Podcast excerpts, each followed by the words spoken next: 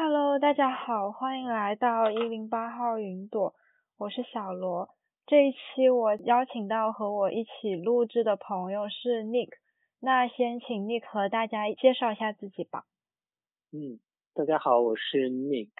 然后我现在是一名生命教练兼一名译者。我之前在一家国际学校工作，在国际学校之前也曾经在一家所谓的国际学生组织做副主席，然后一直到现在的话是走在全职做教练的这条路上。好的。那我想要录这一期节目，其实是去年年底的时候，我接连听了好几期播客，都是有关教练的，然后我对这个职业很感兴趣。但是我当时在听的时候，其实我心里面还有很多可能，呃，那些节目没有能够给我很好的解释的一些问题。然后那时候我就想到，Nick 好像是就也是做教练的。之前在去年年初的时候嘛，就是我也参加过 Nick 关于自我探索和自我接纳的一个体验营，感觉也挺不错的，所以我就想要再和 Nick 呃多了解一下这个职业。嗯，就首先是我想再跟你探讨一下对这个职业的一个基本阐释。可以请 Nick 再介绍一下生命教练具体是做一些什么吗？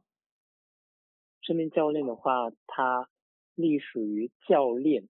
教练英文是 coach 或者是 coaching 的这个范围内。它本身缘起的话，可能大家听教练的时候会更多的想到是体育教练或者是健身教练，但其实哈。在某种程度上，教练他本身的缘起也的确是来源于运动界的教练们，就是那些运动员的那个教练。然后他在上个世纪六十年代，如果我记得没错的话，在美国当时有一名特别有名的网球教练叫 Tim，嗯，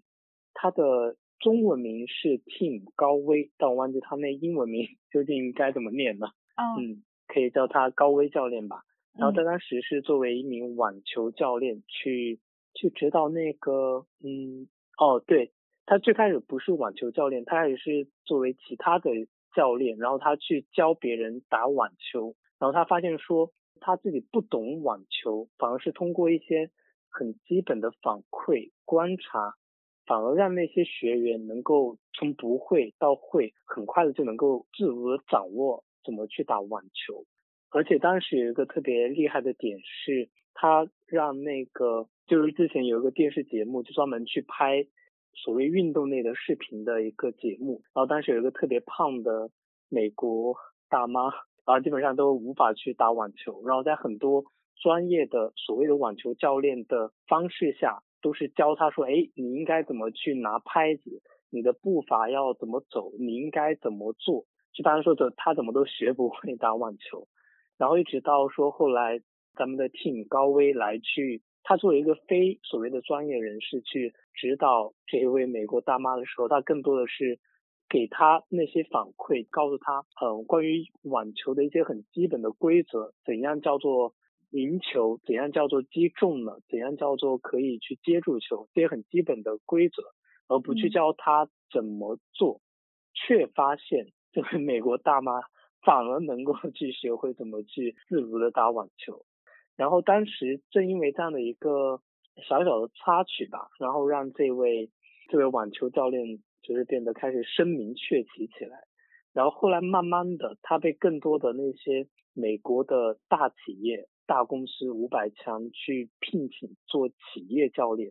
因为他会发现说他的一些方法好像不仅可以运用到运动这个领域。还可以运用到那个企业的商业管理的领域，因此才慢慢有了这个企业教练的这个概念。所以这个可能是教练最开始的一个缘起，所以他慢慢开始运用运用到商业的领域。所以如果你让我用一句话去总结的话，或者较为官方的一个总结的话，它是帮助那些呃商业人士也好，在职的人士也好，或者说更。宽泛的讲，就是我们这些正常人去收获所谓的更加成功、更加精彩、更加非凡或更加不一样，就自己更加想要的，这个是可以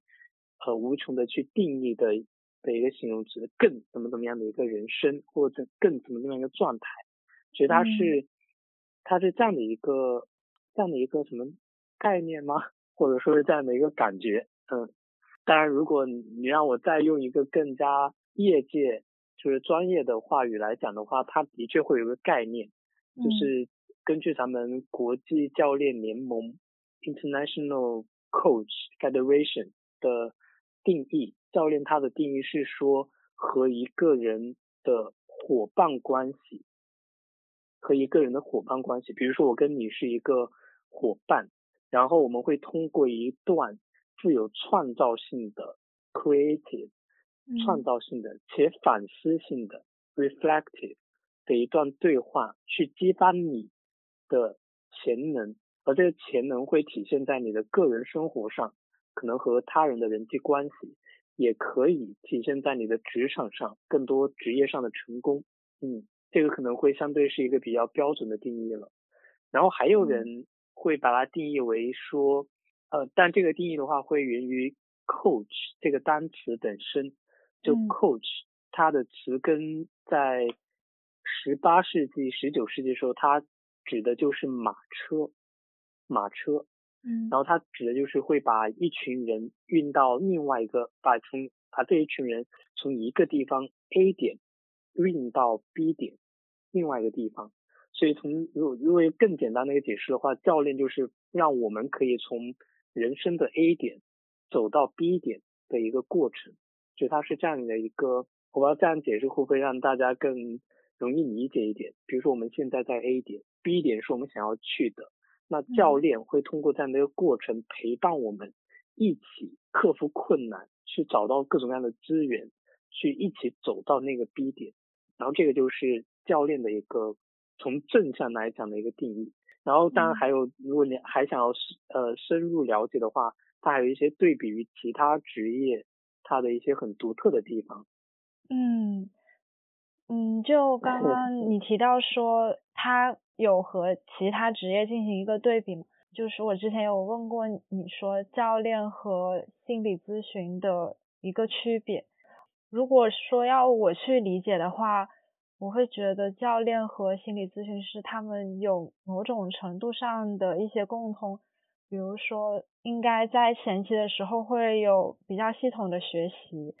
在去 coach 别人的过程中，比较相似的一个过程是需要积极的倾听以及提出问题，并且进行一个总结和梳理。如果是作为一个来访者的话，我们可能会。想要倾诉很多很多的东西，可能会有很多很多的问题，但是作为专业人士，他们可能会进行一个比较系统的梳理，把问题归类，或者是进行一个那种累积性的评分，这样子来探求背后的一些原因和答案吧。然后还有一点，我是觉得我们之前一直有提到过一个概念是 lead。我自己的理解就是启发人自己去寻找问题的答案。当时我在参加那个体验营的时候，我一开始是以为，呃，整个过程是你会说的比较多，但是后面我发现更多的是其实是引导，你只是作为一个问问题的人，然后你也不是告诉我们要怎么去做，怎么去解决，而是。通过提问来让我们自己寻找答案，我不知道这个是不是可以看作是帮助我们去找到打开自己世界的一个钥匙，然后去帮助我们去构建一个更好的世界。但是可能教练和心理咨询师的一个区别就是，是不是教练他可以应用在更多的一些领域，但是心理咨询师他可能更关注的是。帮助来访者去解决他们的一些精神创伤，或者是存在的一些情绪问题。嗯，我不知道我说的对不对。你的理解跟我的理解是吻合的。嗯，如果再补充的话，会是说教练从时间来讲，就是探讨的时间来讲，会更多的关注在现在以及我们想要的未来，我们希望未来是怎样的，我们的目标是什么，嗯，然后心理咨询会更多的关注在现在是什么，以及说，诶，是什么导致他这样的呢？我们如何理解我们现在的这些处境、情绪模式、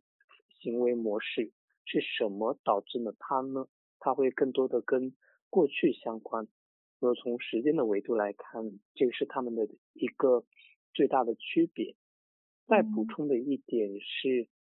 教练他更多的会关注在结果，就像可能在前面。当然，这个跟关注未来也是一脉相承的，就他会关注于最后我们能够有怎样的结果，然后这个结果可能会体现在情绪上变得更开心，这可能会是如果用教练的话，我们会说是客户想要的结果，但他的结果也可能包括说我希望自己的习惯发生怎样的改变。或者是在应用到企业的领域，就是作为一名高管，我期望我的业绩能够达到怎样的一个目标，就是这样实际的一些的一些目标了。所以它其实是偏向一个未来导向嘛。嗯，对。呃，如果说是要关注当下的一些事情，或者是进行一个自我探索的话。可能会还是会不可避免的会问到过去的一些事情，但是可能这不是关注的重点，对吗？嗯，它就不是那个重点，可以涉及到，但不会是重点。然后，而且作为教练的所谓的伦理的部分，就是会需要去在教练过程开始之前，先去感受客户他是否是。需要心理咨询，就意味着说他此刻可能在情绪上面需要更，就是在某种程度上需要更面向于过去的探讨，还是怎样，甚至是所谓的心理疾病，需要一些心理医生的干预。如果是这种情况的话，那在教练的伦理上面会推荐客户去寻求心理。相关的帮助，而不是教练，所以在这里的话就会区别于教练会更倾向于去面对的群体是所谓的，我不想用正常这个词，我倒会觉得说是如果用能量值来打分的话，可能他如果比如说心理咨询可能会帮助一个人从可能现在一分两分到十分或者怎么样。然后可能教练他会关注的是他已经就有十分、二十分、三十分的人，怎么让他可以有更高的到一百分的这样的一个成就，这可能是教练所所关注的了。嗯。哦，我想问教练他有他自己的一些理论知识吗？就是他会有像心理学那样子的一个比较完善的理论体系在吗？他现在的理论体系是源于积极心理学的发展的研究，嗯，因为积极心理学是关注于那些已经很所谓的正常人吧，打引号，虽然我不想说那样子就不正常或怎样，但所谓的正常人吧，是哪有什么特质让有一部分人比其他人更幸福？就这是积极心理学所关注的。所以这也是教练所缘起的部分，就是如何让我们可以更怎么怎么样，这个就是教练所关注的。就是其实换一句话来讲说，平常人不需要教练，完全 OK，is totally fine，完全没问题。就像运动员一样，但运动员为什么要请教练呢？因为他是希望自己的成绩哪怕能够在赛场上提高零点零一秒，那都是非常关键的。所以他需要去教练去激发自己的潜能，他已经做得很好了，但他还需要更好。所以这到这到企业里面也是一样的，当面临很很竞争的行业环境的时候，其实他已经做得很好了这个公司，但教练对于他的作用就是还可以怎样让这个企业释放出更大的潜能呢？这就是企业教练在做的事情。然后对于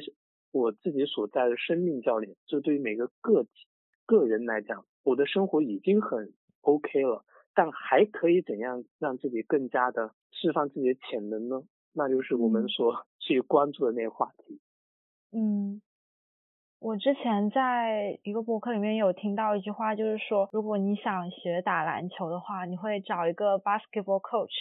然后如果你想要做生活的 champion，你就会你就可以去做 life coaching。那我想问，做 coaching 的话，它真的可以帮助一个人成为所谓的 champion 吗？如果目的是成为 champion 的话，呃，身为教练的你会不会感觉到有很大的压力呢？就是说我要去帮人成功这样。嗯，压力或者说怎么去看这个压力？这个压力可能会是说，哎，我需要让对方成功，如果对方没有成功，就意味着我的失败，可能会是这样的一个理解。但在某种程度上来说，教练不等于成功。教练他，我会更把更把它等于的是成功的可能性。就帮他去接近，更接近那个成功他想要的那个结果，也也意味着说，我不会觉得说，比如说用运动领域运动员他请了一一位教练，非常优秀的教练，就不等于说他一定能够 拿金牌或者怎么样。不不一定，嗯，只是说他会有那个可能性在。那在跟客户去进行访谈，呃，可以说是访谈吗？有的我自己会把它叫做会谈，有的会叫做辅导，有的会叫做英文的话是 session，coaching session，或者是 coaching conversation，就是对话。那在进行这个会谈的时候，呃，会不会发现其实客户他他一开始的诉求并不是他真实的那个诉求，就可能他对于成功的要求最开始可能是 A，但是在不断的提问之后会发现其实不是这样。教练他是不是需要帮助客户去挖掘他们最根本的？那一层需要，或者说，可能他们想要的成功就是有一个更好的状态，是这种的，就是找到他们最真实的、最内心最深处的那个关于成功的定义。嗯，这个也是非常有可能的呀，也是教练的有可能，它会发生在教练。这个关系或这个对话开始前的一些准备工作，这有可能，有可能就是简单的，先在正式的教练开始之前，先以教练式的方式进行一些对话，可能会发现说他真正的需求或者诉求不是原来的 A，而是 B，而这个诉求可能在某种程度上其实不需要教练，那在某种程度上也就没有必要去。花这个时间，花这个金钱去做进行教练的这个过程，嗯，这是有可能的。第二种情况是有可能说，可能最开始也没有完全看清楚，然后一直到教练过程开始之后，中间慢慢的去探索的过程中，发现了说自己真正想要的其实是 B，然后此刻又也发现说 B 其实对于我们自己来讲，可能就已经可以做到了，或者说就已经 OK 了，我不需要再更怎么怎么样的，也 OK 的。那这时候教练和客户本身也可以去在相互彼此都知晓且同意的情况下，就可以去终止这一段关系。某种程度上来讲，这也是对于他的或者说对于我们的一个收获。至少这一段的过程，了解了说我自己真正想要的。真正的诉求其实是这个，尽管不接下来不需要教练去帮我了，但有时候更多的情况也会是说，我发现了真正的诉求是 B，然后此刻我依然需要教练去陪伴我，真正的不是说一次就可以达到 B 的状态或 B 的结果，而是能够时常的让它成为自己的习惯，让它成为自己的一个一部分，那这个也是教练不仅是可以，而且是需要去在某种程度上更加负责的一种方式去陪伴客户，拿到他真正想要的这个 B，这个真正想要的这个结果或者是一个状态。嗯，我刚刚又想到一个问题是说，为什么关于教练的概念里里面会强调教练和客户是一种伙伴关系？可能从我们刚刚的。聊天来说，我觉得我会觉得他更像是老师或者是一个那种领路人的那种感觉，指路明灯的那种感觉。我自己在最开始的时候也会有这种感觉，尤其是我自己可能我最爱接触教练是在上大学的时候，当时接触教练，然后也会觉得说教练会像自己的指路人或者是。请明星之类的，然后后来慢慢去深入学习之后，会发现说那个那个伙伴关系会体现在教练不比客户更优秀，客户也不比教练更优秀，在教练的定义里面，教练和客户的那个位置他们是平等的，不会存在说教练要高于客户，也不会说教练要低于客户。都不会，他们是平等的伙伴，所以这个如果在从教练能力来讲的话，有很多教练能力就会体现这一点。比如说，教练不会以自己的价值观去强迫客户，或者说去评判客户的价值观或他的选择，这样好或不好，对或不对，教练不会，这教练也也不能够，也没有这个。这个就是教练和可能跟其他的，尤其是咨询啊、顾问啊这些非常大的不同。咨询和顾问可能会给出他们的观点、他们的想法、他们的专业专业的意见，但这些都是基于他们自己的专业知识。然后那个背后的一个假设是我知道的比你多，我作为呃所谓的专业人士要比你更优秀，但教练。他认为每个人都是自己生活的专家，自己人生的专家，而很多时候那些关于我们自己很私密的信息是外界的人所看不到的，所以那些信息，那些关于自己的信息，我们才是自己所谓的专家。这个是教练的一个很深层次的相信，嗯，他不会觉得说，哎，我觉得你应该。这样子走，这个选择应该选这个会好一点。教练不会这么做，如果做的话，这个教练 要被评判为不合格的。嗯，这就绝对不是教练能够做的。嗯，所以这个伙伴关系就是一个非常非常基于信任的相信和尊重，我觉得这也是他非常有魅力的一个地方。哦，如果是说。这样的平等关系是基于在我觉得我不比你更优秀，我们是平等的一个关系。在做心理咨询的时候，我也会觉得我跟咨询师的关系是平等的。呃，我能够感受到他对我的一个尊重，哪怕有时候我会说一些说一些话，就是说出来我自己都会觉得很挺愚蠢，或者是。或者是挺偏激的一些东西，但是，呃，会觉得他有一种有一种理解在吧？就他不会觉得我这个人就不好了或者怎么样，就是能够感受到一种这样的理解和尊重。确实，他可能会有更多的专业知识，就是从这方面来说，他的确是要更资深，或者是可以说是更优秀的。但是，呃，这样的关系，他就不能算是平等的伙伴吗？如果对方当然会有自己的在某一个领域的专长或者所谓的优秀，然后在教练里面也往往会有，比如说在高管教练的领域里面，有很多高管教练他以前就是做高管。嗯，他就是有这样的一些经验，但他自己去做教练的做教练的过程中，他的这个平等的关系，这个伙伴关系会体现在他不会拿自己的经验去教对方要如何，也不会拿自己所谓好的去告诉对方怎样更好，而是相信对方他能够找到属于他认为最好的。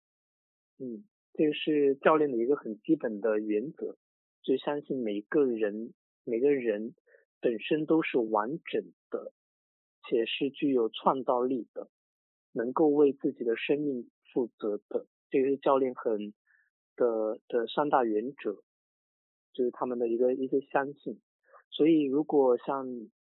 说咨询师的话，他当然会有自己在心理学领域的专长和优秀，但也会，如果以教练的这种伙伴关系来看的话。也会相信说，所谓的来访者，他对自己的人生是有自己的认知和自己的感受的，而这些可能就是教练会认为那些优秀的地方，也就意味着说我没有你更懂你的人生或者你的境况、你的处境。嗯，我感觉，呃，可不可以这样说，就是。比如心理咨询，他可能会在了解了你当前的状态以及你经历的事情，在了解了你过去的一些事情之后，基于这些，再从专业知识的角度上去给到一些，去给到一些梳理、梳理或者是排解的建议。但是教练的话，他更多的就是去引导，通过不断的。提问，然后让客户自己找到那条路。诶，心理咨询那一部分我不知道如何，因为我个人未曾经历过和学习过，所以就没办法去评价。然后在关于教练这一块的话，的确就像你说的，他会有陪伴客户一起找到属于他的路的这个过程。在某种程度上，教练的核心是在于成长，就是这个人是在变化的，是在于人的变化和改变。而这个变化和改变和成长，它会体现在三个层次。嗯，最基本的层次是我们的认知，在教练过程之后必须有的一个东西，必须有的就是认知上的扩大。可能我之前的认知仅仅是。仅限于 A 这一块，但教练过程之后，或者说所谓的一个成功的教练过程，它会让我们的认知从 A 扩大到 B，这是第一个改变。第二个层次的改变的话，它会体现在我们认知之后所指引的我们的行为上的可持续性的改变。就他这个行为的改变，不只是说我一次就发生了这样的改变，而是一个。长期的可以看见的持续性的改变，这也是如何去判断教练成功与否的一个呃行为上的衡量标准。然后第三个层次就是结果上的，当我们行动发生变化之后，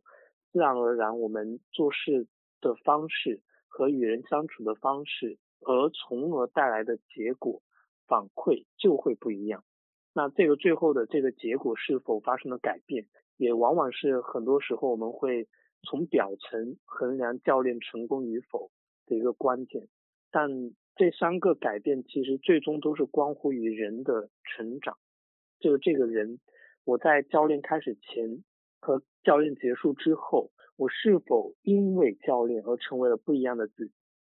就是很关键的一个判断标准。无论是我的认知上，我的所谓的心理层面上。还是说能够从心理层面，从知道到做到到行动层面，然后再从我们的做到到可持续的做到，从而有结果上的收获上的那个改变，就是教练的很关键的三个三大改变吧，嗯，或者说三个成功的衡量标准。嗯，那。可以把它比作是，我一开始是想要自己走到那个终点，但是教练可以帮助我用更快的交通工具，或者是更好一点的交通工具走到那个地方。嗯，可以这么讲，这个也是一个，这也是一个理解方式。有时候更多的情况，或者说不说更多吧，就有一种情况是会发现说，想走到那个地方，可能自己走不到，就是所谓的潜能的地方，可能走不到。嗯，所以如果有教练帮助，哎，我说不定就可以走到了。嗯，就好像如果说个贴近学学生的例子的话，比如说我想考研，然后我的目标是本来我可以考。中大，我自己是可以考中大的，然后我希望教练可以帮我冲一冲，比如说北大、清华，哎，这个可能就是会有这样的一个感觉上的不一样的。我自己走，我走走到中大，考到中大没问题，但我希望请一个教练能够激发我的潜能，这样子，哎，我说不定可以考到清华、北大了，嗯，可以这样理解。嗯，我很好奇的是。呃，会通过一些什么样的方式去激发人的潜能？我感觉潜能是一个挺玄乎的东西。嗯，这个潜能听上去玄乎，实际上落脚点就是刚刚说的那三个层次了。如果想要，可能结果上是我从中大到清华北大的一个结果上的区别。但中间会体现出来的需要有的改变是行为上的改变，而这个行为上的改变可能会体现，可能在某种程度上是我的认知上某一个需要真正的改变之后，我的行行为、我的习惯、我的去做这件事情的方式不一样了，因此得到的结果才不一样。嗯，当然，刚刚举的这个例子其实并不恰当。因为考研这件事情，在某种程度上会可能和教练在某种程度上有关系，但它可能会更涉及到专业知识这种，就这个可能不太适用，但那个意思是这个，嗯。嗯，我之前是觉得可能自己要经历过一些什么样的蜕变，然后才可以去 coach 别人。那我现在感觉，这就是这种想法可能会有一点神话，神话的 coach 就是说他肯肯定是更好、更完美的人。但是我我现在发现就就不是这样，就是可能更多的还是在于自己，嗯，就是 coach 是一个辅助性的存在，辅助或者是。一个非常相信自己的伙伴，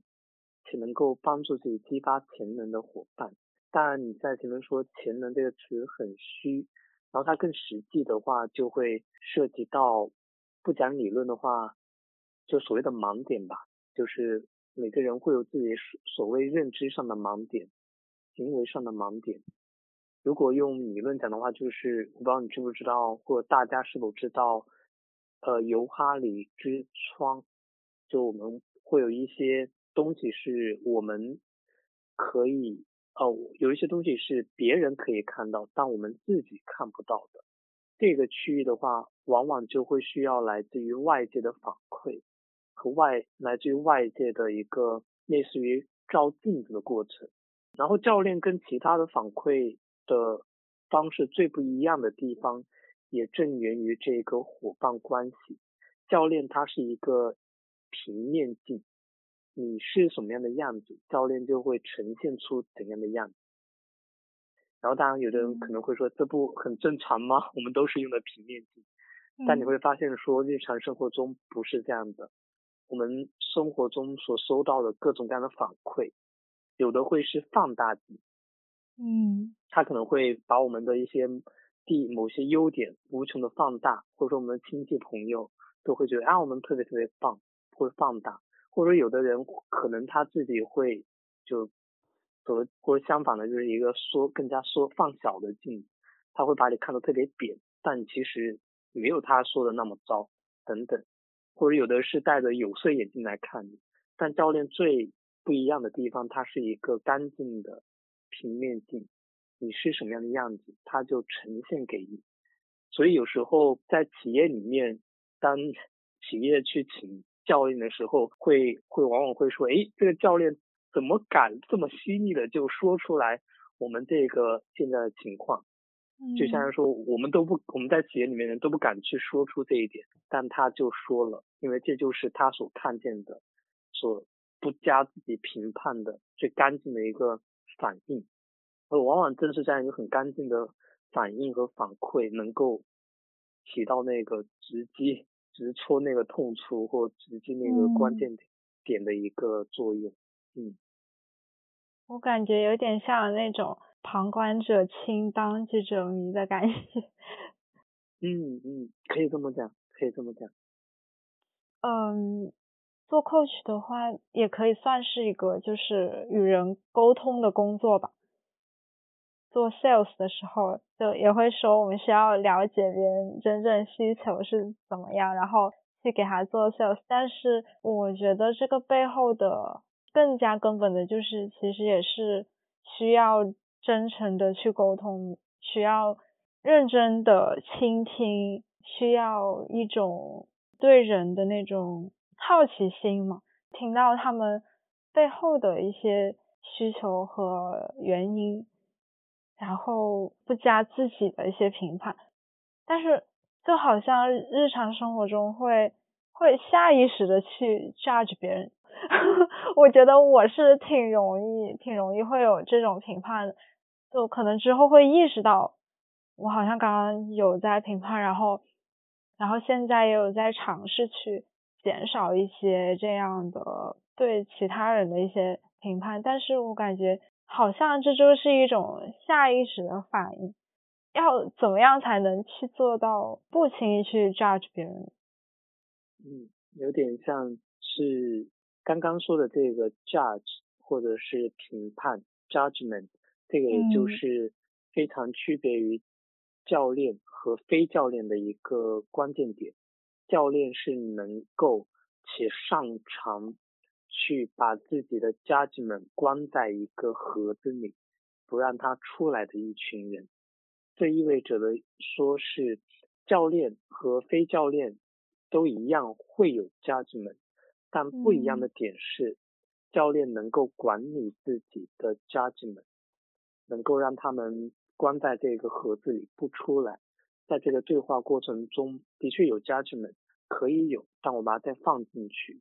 然后不会以此作为沟通中的怎样的一些带有引导性的表述，或者说带有一些自己评判的一些反馈。一旦带有这样的反馈或者这样的呃描述或者提问之后，这个。平面镜就会出现扭曲，嗯，客户看到的自己就是一个 扭曲的自己，但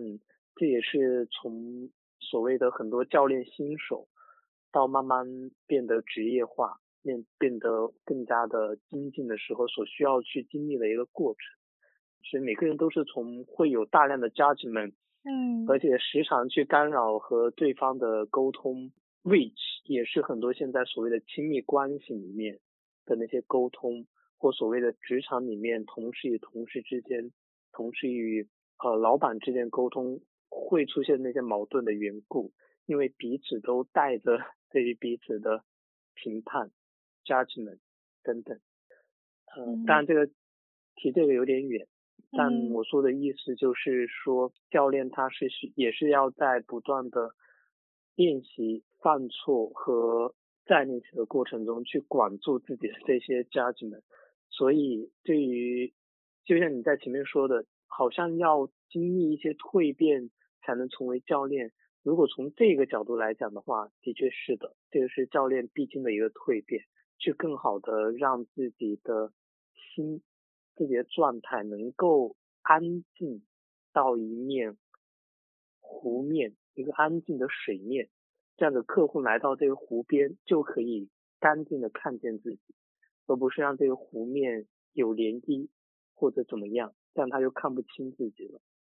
嗯，刚刚你有提到你在大学的时候接触到 coach，方便详细说一下是怎么了解到这个职业的吗？嗯，详细的讲的话，就是在在做埃塞的时候，那是一一五年做呃做分会的副副主席的时候，当时去参加过一个培训，然后当时的培训就是有关于教练领导力的，所以当时也是那场培训上面第一次听说了教练这个概念，然后后来的话，我自己把这个概念，因为我自己的性格和概念很契合，很投缘，我自己性格会偏内省，会偏内观，向内走。inner journey 会偏向于这种，所以就很适合我。然后当时把这种方式也带回到自己当时的所谓的部门管理里面，嗯，然后最后的结果也蛮不错的，就也所谓的拿到，所谓从业绩上能够拿到全国的第一，然后自己部门的话也是当时分会中人数最多的部门，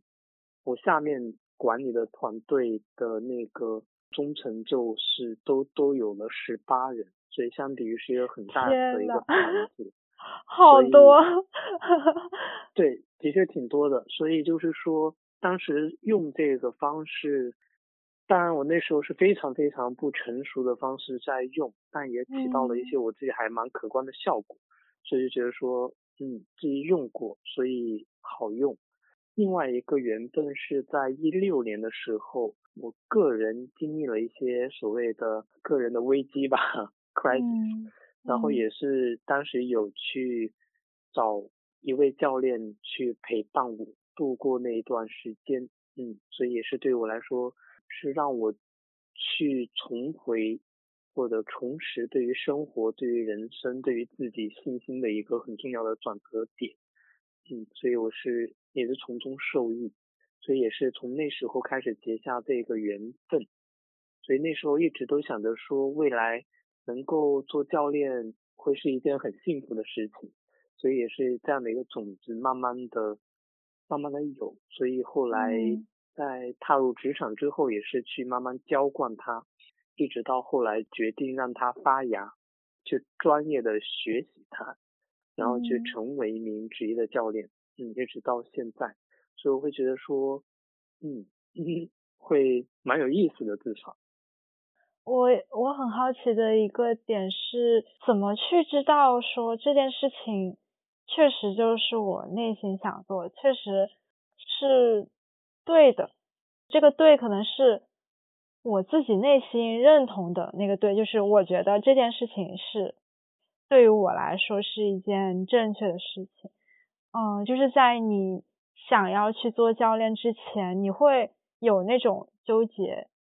就是会觉得我现在在做不对的事情，会有这样的想法吗？对和不对，我自己对于这个对还颇有感触，就是我会一直觉得教练会是我的一个对的路，会是我自己所定义的对的路，但不一定是。比如说我的父母，或者其他人，或者是社会怎么怎么样所定义的成功或者对的路，这个不一定。所以这个对的话就很取决于这个我或者说你我们的价值观，我们在乎什么。比如说对于我来讲，我在乎的是第一个是爱，这个爱的话，尤其是对于自己的那一份接纳和。不断的成长的那一份爱，然后比较形象的话的话，就是我会希望自己作为一个种子，能够去发芽，不断的成长，让这个种子能够长成它应该长成的样子。和我现在所知道的这个种子，我是一个关于教练的种子，所以我希望让这个种子能够发芽，但不是每个人都。是教练的种子，有的人的种子可能是关于别的，就可能是关于不知道呃，比如说我不知道，举个例子，比如说呃做销售，或者是文字或者视频或者是游戏或者是等等等等，就每个人的那个定位或那个种子不一样，所以那个对和不对的判断也会不一样，而这个的来源就会来源于自我认知，去回答那个问题，究竟我是谁，这是一个比较终极的问题，嗯，挺有意思的，就这正好也是我最近在想的问题，我最近就是就是脑袋里面有很多很多很多的问题在盘旋。但是当我尝试去把它理清的时候，我发现就是又一次的忘记了，或者是把把那个真实的自己忽略了，然后就感受到了内心的一些冲突啊、矛盾什么，所以就陷入了困扰。但是我就在想，找到自己。就是找到这个我是谁的这个答案，其实是一个挺漫长的过程。当我们有了一些想法之后，挺难的，也是我们要去相信生长出来的这样的想法，而不是比如说把它忽略，或者是又让它被别的声音淹没了。我我就觉得这这其实是一件挺难的事情。我我最近就是也有一直在想，就是好的标准到底是什么？因为我会发现，可能有一些我觉得很好，带给我很大的收获的事情，可能别人并不感兴趣，也并不觉得它很好。但是换换个角度来说，就是别人觉得好的一些东西，可能我也不会觉得好嘛，就是互相这种，所以我就会思考说这个好的标准。到底是什么样的？那如果我觉得很好的一件东一个东西或者是一件事情，但是它好像并没有被大众或者是更多的人所接受、所看见，它还能算是一个好的东西吗？这个问题只有你自己可以回答。嗯，对我最近就就是一直在想这些。不过，我虽然不知道具体的情况，或者具体的这些好不好分别代表什么，嗯但有一些东西比较实际的一些东西是可能我们都需要考虑的，就是一无论好或不好，我们认为这个好的东西，我们将如何定位它？这边定位的话，可能会包括比较实际的考虑：一、定义为自己的全职工作；二、定义为自己的一个业余爱好；三、定义为可能也是很多数情况下的一个情况是，可能是此刻某一段时间自己非常非常喜欢或感兴趣，但可能几年之后回看，会发现说，哎，就那时候。诶，所谓的脑子一热，或者说那时候好像对于某个东西特别的狂热，嗯，有可能是第三种，所以看你如何定义。但如果从更实际的角度来看的话，很多时候对于年轻人来讲，或当然我也是年轻人来讲，很现实的一个冲突是所谓的理想跟现实的冲突。然后这里所谓的理想跟现实的冲突就是。我特别特别想做的这个理想和能够让我为呃谋生的，能够带来收入的社会所需要的很现实的，或者说父母希望自己做的等等，这的这里的冲突，这里的冲突如何去化解，就很需要我们的智慧了。嗯。但我觉得还有很难的一件事情，就是就是像你刚刚提到的，我们要如何去知道我现在觉得好的，他就是是脑袋一热，还是他真的对于我来说确实是很好的一件事？我觉得这个可能也是要基于更深的自我认知嘛，以及说可能要更全面的评估。可能需要就是更多的不断的思考，但是我现在可能可能说是更加坚定的一点是说，我还是希望我可以更尊重我自己吧。嗯，还想问的一个是，就是 Nick，你觉得你现在做教练之后，你会有更了解自己吗？你会觉得，嗯，我好像比之前要更接纳我自己了，我的心态会变得更加平和一些，会有这样的改变吗？因为我之前有看到，就是你在朋友圈里面有发，有一个我比较印象深刻的就是关于沉浮的一个练习。嗯，有时候我觉得，哦，我自己好像有在慢慢的接纳我自己，但是我其实也是之前听播客吧，他给了我一个呃另外一个角度，就是有时候我觉得我是在让我自己放松，让我自己休息，或者是在鼓励我自己，但其实可能这只是我想要自己好好工作。走到一个能够比较好好工作的状态里面，而不是说我在真正的去关爱我自己，所以就想问问，你觉得你在做教练之后有更加的更深的自我认知，或者是对自己的一些接纳吗？谈到这个的话，我倒是想到了每年过年的时候，我和我妈还有我 爸的一个关系。嗯，父母的关系，我能够感受到是是在不断的变好的，嗯，然后这一份变好的话，像今年，嗯，没吵过架，没有出现过 任何的言语上的冲突，或者至少我自己心里面也没有觉得说，呃，我妈或我爸的某些行为让我不开心，这些倒真没有，就是为民，嗯，而且也能够。一起看电影，一起去聊未来等等，所以这是我自己看到的一个看到的一个结果。相比于像去年疫情的时候，那时候在在一起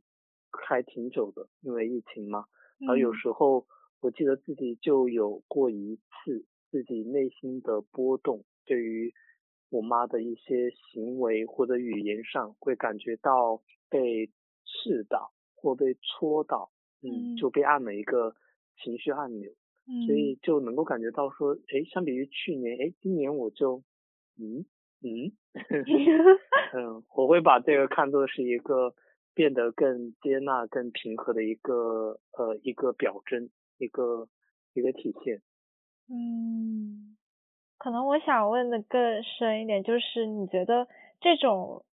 对于自己的一个接纳，或者是一个。成长的话，它是从何而来呢？从虚的角度来讲是爱，从是更爱自己吗？嗯，更爱自己当然是，就是但这个爱的定义呃过于宽泛，更实际的角度来讲的话，会是不断的，我会怎么讲呢？我会说是。有点像是更清楚自己，或者说所谓的更啊，又回到那个问题，我是谁的这个 更清楚我是谁，嗯，包括我的边界在哪，包括我真正在意的东西，包括哪些东西是我其实可以放下的，哪些东而而这一份更清楚的认知之后。也会跟那个所谓的爱自己会相辅相成，所以我会更能够，或者以以刚刚的例子，其实我跟比如说我跟我妈的关系之所以会感觉越来越好，其实很大程度上是我越来越能够允许我妈成为她现在的样子，然后这里的对立过来对应过来是我越来越能够允许自己成为现在的自己。的样子，而这一份允许的话，是一份对于自己的接纳，然后也是对于别人的一份接纳。但这一份接纳不等于说纵容，也不等于说不等于说什么事情都接受，它是接纳，但不等于百分百的接受，也不等于说自己原地踏步。嗯，我不知道你能不能感受到这个的区别。嗯，我能够接纳自己此刻，但不意味着说我不可以改变此刻，我依然可以去追寻更好的状态、更好的什么，而去改变此刻。嗯，但意味着说，我会不会跟不会跟此刻为敌，不会说现在怎么怎么样，也不会觉得别人这样子不好，所以我很失望、很生气、很沮丧，这些这些就不会有，嗯，而是更接纳。嗯，我觉得这真的是一个挺好的状态。如果我可以，嗯，有更多的接纳的话，应该我的心情也会更加平和一些。我感我感觉在内心有很多冲突的时候，我的情绪就是非常的千变万化。嗯嗯，可以理解，就是。所谓的长大和成熟的过程是内心的一个小池塘变成一面湖，然后再变成一片海的一个过程。同样是一阵风，可能对于一个小池塘就已经是翻江倒海，但如果真正把心的容量接纳的容量变得越来越大的时候，同样一阵风可能在海面吹过就是微微拂过而已。嗯。嗯，我接下来应该算是最后一个比较好奇的点是，想问一下 Nick，你觉得目前教练这个行业它的市场如何？这个可能是可能比较实际一点的问题。在中国的市场不容乐观，但也不容悲观。不容乐观，指的是说它自然没有像国外美国、英国以及澳大利亚，呃所谓的欧美国家这么发展的成熟。毕竟教练进入中国是二十一世纪之后的事情，就是刚开始的事情。嗯。而相比于说，可能教练从上个世纪在欧美国家就已经兴起来讲的话。的确是起步晚的，所以教练在中国的市场是刚起步的，甚至可以说是刚萌芽的。嗯，如果真的考虑整个中国的话，当然他在一线城市，尤其是北京、上海、深圳、广州也有，是相对发展的较为，就已经有蛮多教练。在做的，而且有教练机构在做的，所以它是发展中的一个阶段，这也就对应到了刚刚说的，也不容悲观，就是的确它也是属于发展中的，而且我个人对于教练的喜欢或者说看好吧，嗯，不在于说教练本身，而是教育，而是在于说现在的整个中国国家的政策。我们已经从所谓的需要去追求量更高的 GDP，已经变成了高质量发展。然后这个所谓的高质量发展，已经不再是说，我相信哈，它对应到的不会再是说要去追求更多的怎么怎么样的数量。我会相信现在这个天平会更多的往人作为目的的角度来。靠，可能过往可能人会作为工具去实现某些目标、经济指标，赚多少钱，但中国正慢慢的去往关注人的幸福，嗯，尤其是在职场上，我们每个人作为人，而不是职场人，而是真的是人的存在，就是教练恰恰所关注的，教练就是关注每个人的存在。这也是之所以教练会在欧美国家，所谓这些较为发达国家会更为流行的缘故，因为他们已经迈入到了对于人的幸福、对于人的状态、对于人的能量值、对于人是否在工作中开心、是否是热爱自己所做的事情、是否是找到了自己真正能够为之奋斗的职业，甚至是事业和置业的这些。就是中国，我相信是往这个方向在前进的。可能上一辈对比一下我们的父母，他们可能更多的是去看这个工作赚不赚钱，这个行当赚不赚钱。可能对于我们这一代不仅如此了，而是关注说我想要什么，我是否喜欢，什么是我的热爱，甚至你也会去关注说我是谁等等这些问题。我相信这样的变化也正是教练所恰恰要扮演的一个角色。这个是从所谓中国经济发展的阶段来看，但如果说的再虚一点，从整个人类的 进化来看。教练是非常必要的一个过程，因为如果是往大了说的话，我们整个嗨星球吧，面临着很多 很多样的危机，然后教练的确会以作为一面镜子，让我们看见我们现在所谓人性中的那些弱点，所谓的贪婪，所谓的想要更多、更多、更多等等。嗯，这会是教练所去起到的一个作用。我相信这也是我把我自己放到这一个呃所谓行业或领域里面所想要去起到的一个绵薄之力吧。嗯，那我有想到一个点是，以前我们可能会觉得大城市的人他们很忙碌，就是生活节奏很快。但是我现在会想，这是不是一个刻板印象？因为比如说教练这样的行业，它也还是在大城市发展的更好。那另从另外一个角度，也是说明在大城市有更多的人有这样的需求。我会还是会觉得比较疑惑的，就是他，嗯，不是不是他们，就是人。就是真的想要去做一些改变嘛？因为我可能见到过很多人，他们会敢想不敢做，或者是知道现状是不够好的，不是自己想要的，但是找不到出路，或者是他们也不愿意不愿意付出这种改变现在的一个成本吧。嗯嗯，我觉得这个是很很自然的，就有点像是。从嗯，再打一个比方哈，可能不太恰当。比如说我成绩一般般，然后我也觉得说我想要去考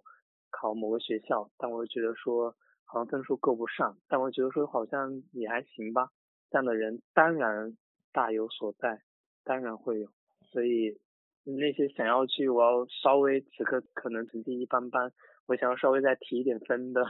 或者想要去怎么样的，如果他真的有这个决心，想必。也会有一些动作，嗯，那我觉得可能就是还是需要一个更长的发展过程吧。就作为一个个体，也是身在不断的探索自己，然后又忽略的困扰的这种怎么说曲折曲折式前进中。那作为一个社会的话，可能。还会更加难一些。嗯，是啊，是啊。不过，且不谈社会，不谈个人。嗯嗯，但是可能我还是会更加乐观一点吧。可，但可能也是从我自己的一个个体角度来说，因为我觉得我本身对这些职业也会有兴趣，然后。现在也处在一个想要去不断的寻找我是谁的一个阶段，就它肯定是一个每个人都要经历的事情，coach 应该也会不断不断的被更多的人知道。就我突然想到一个，你知道是什么吗？突然想到 empower others。嗯，是，对啊，对啊，很很近啊。核心的那种感觉很相似。那可能目前我想要问或者是想要探讨的一些东西，大概就是这些。然后，嗯，看看 Nick 还有什么想跟大家说的吗？嗯，最后的补充的分享会是我刚刚一直会盘旋的一句话。就是找寻我是谁，更多的不在于找寻，而在于创造。又或者说是我是谁这个答案没办法通过，或者说仅仅通过去思考、苦思冥想，去一直想自己我是谁，这个是想不出来的。他是一点一点去做一些事情做出来的，这个是回答我是谁最好的方式。嗯，边做边想，只做不想不行。呃，只想不做 也不行。所以他是边做边想，来慢慢去构建这个，或者说去回答这个问题的答案的。嗯，这个是可能最后想要去分享的。所以对于那些可能一直在想，花了很多时间去想要去通过思考去回答这个问题的朋友来讲，可能就是时候去真的稍微多做一点事情，多做一点尝试。去经历一些东西的时候了，可能对于那些一直在经历、忙着去做做做做做的同学来讲，或大或人们来讲，是时候停下来观察一下自己的内心，听从一下自己内心的声音了。嗯，所以这中间是一个呃自己需要去把握的平衡。嗯，好的，我们今天的节目就到这里，再次谢谢你。谢谢你 答应我愿意来录这一期节目，我觉得还蛮开心的。嗯，好啊，好啊。那我们就先到这里，拜拜。嗯嗯，拜拜。